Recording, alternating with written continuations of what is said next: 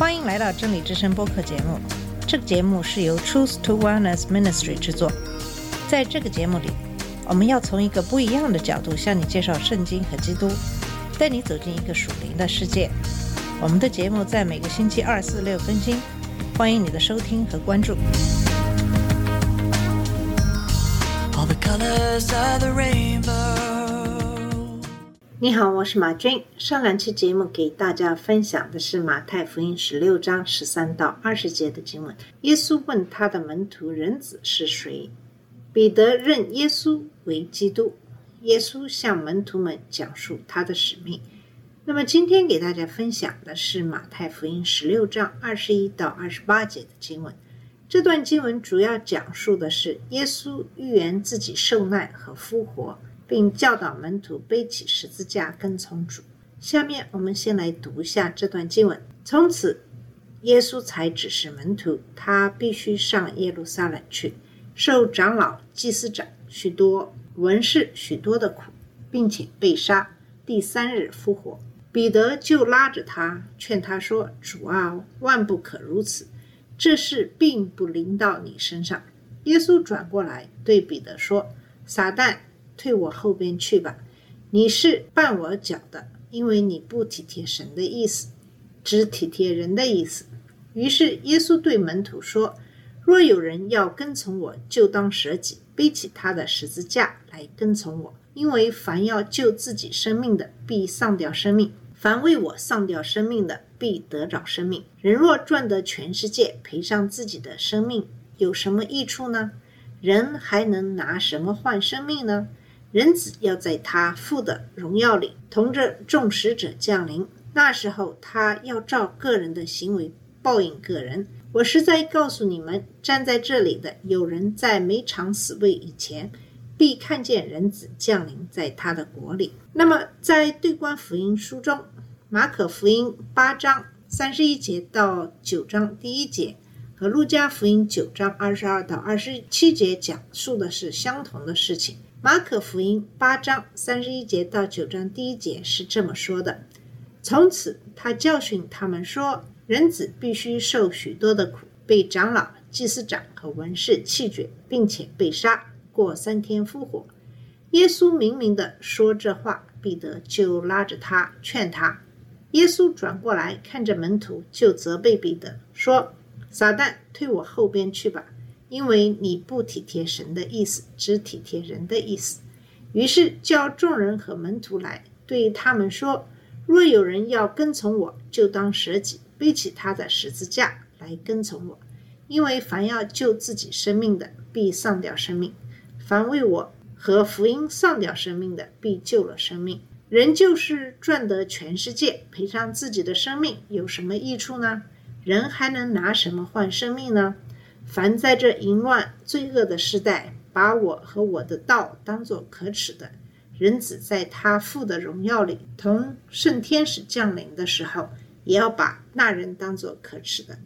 耶稣又对他们说：“我实在告诉你们，站在这里的有人在没尝死味以前，必要看见神的国大有能力临到。”以上是马可福音八章三十一节到九章第一节的内容。那么路加福音九章二十二到二十七节呢，是这么说的：又说人子必须受许多的苦，被长老、祭司长和文士弃绝，并且被杀，第三日复活。耶稣又对众人说：若有人要跟从我，就当舍己，天天背起他的十字架来跟从我。因为凡要救自己生命的，必丧掉生命。凡为我丧掉生命的，必救了生命。人若赚得全世界，却丧了自己，赔上自己，有什么益处呢？凡把我和我的道当作可耻的，人子在自己的荣耀里，并天赋于圣天使的荣耀里降临的时候，也要把那人当作可耻的。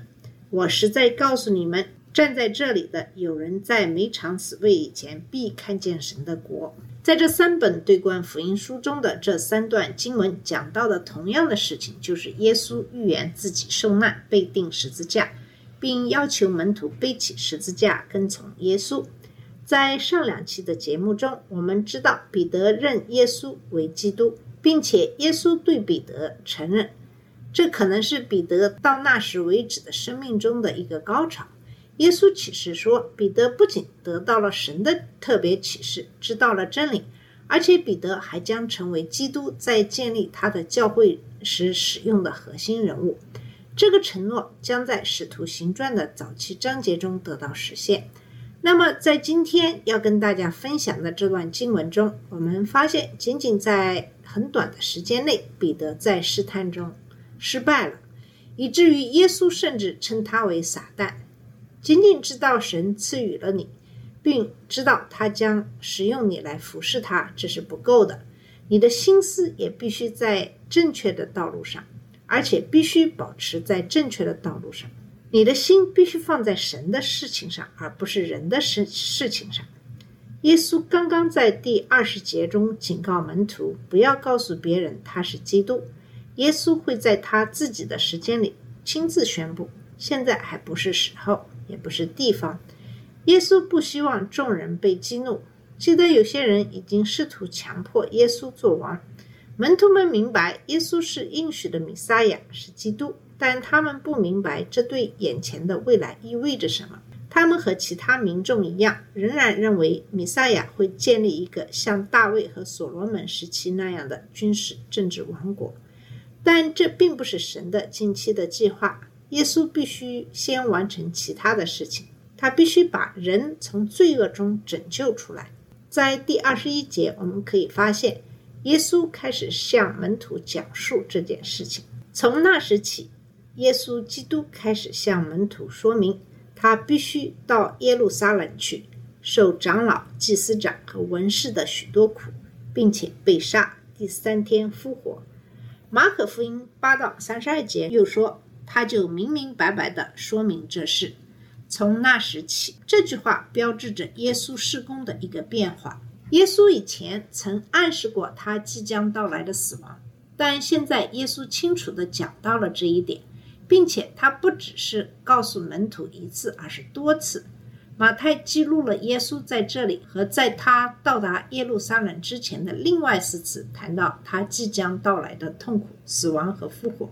耶稣对不久的将来会带来什么的声明有四个部分：第一，他必须去耶路撒冷；第二，他必须在长老、祭司长和文士手中受许多苦；第三，他必须被杀；第四，他必须在第三天从死里复活。到耶路撒冷去，就在这之前，耶稣一直在加利利地区广泛旅行，甚至进入外邦人的推罗和西顿地区，并进入德卡波利斯。耶稣现在在最北边的卡萨利亚菲利比地区，但从这时起，耶稣开始了他的南行，他的目标就是耶路撒冷。但为什么要去耶路撒冷呢？那不是耶稣大部分反对意见的大本营吗？那么，自从耶稣开始公开传教以来，他去耶路撒冷的行程就导致了与宗教领袖的冲突。在他传道的第一个逾越节。耶稣把兑换银钱的人和商人赶出了圣殿。在耶路撒冷参加犹太人的节日时，当耶稣违反法利赛人的传统，在安息日治病救人时，出现了严重的冲突。他们想因此杀死耶稣。下一次耶稣在耶路撒冷的时候，紧接着逾越节的祝棚节发生了冲突。祭司长和法利赛人试图逮捕耶稣，并将他处死。甚至当耶稣在加利利的时候，从耶路撒冷上来的宗教领袖也大大反对耶稣。去耶路撒冷意味着反对，甚至可能是死亡。那为什么还要去呢？这是门徒们心中的一个关键的问题。他们想不明白，在目前的情况下去那里怎么可能促进神的国度？他们只能看到这将如何阻碍甚至破坏他们的希望。耶稣要去耶路撒冷，因为按照神的计划。米撒亚应该死在那里，那是神的羔羊，必须被献祭的城市。